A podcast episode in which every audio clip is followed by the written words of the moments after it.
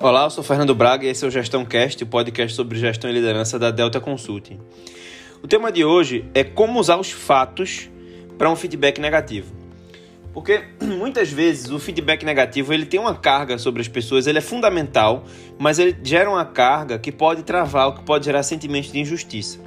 Normalmente é quando você mistura os seus sentimentos e suas percepções com os fatos. Ou seja, você começa a julgar a pessoa em vez de falar o que aconteceu. Para você conseguir a maior adesão possível, você tem que falar primeiro o que aconteceu e depois dizer sua interpretação.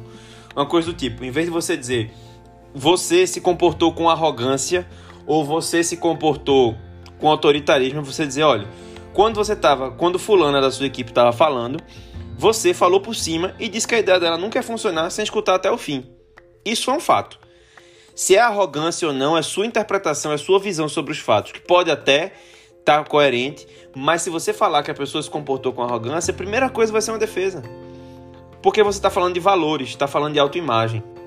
Então, é muito melhor falar dos fatos primeiro e dizer que isso pode ser percebido como arrogância, como autoritarismo. E aí você consegue é, fazer a pessoa pensar sobre o reflexo das atitudes dela, que são, delas que são inegáveis. Ou seja, aquilo aconteceu, fulana estava falando, foi interrompida e a pessoa disse que a ideia dela nunca ia, nunca ia funcionar, sem escutar até o fim. Então aí você começa a ter uma conversa produtiva e também faz a pessoa pensar por que, que ela tomou esse tipo de atitude.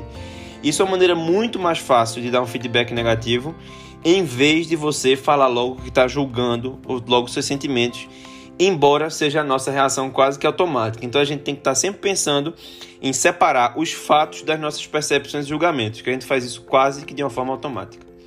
Um abraço e até a próxima semana.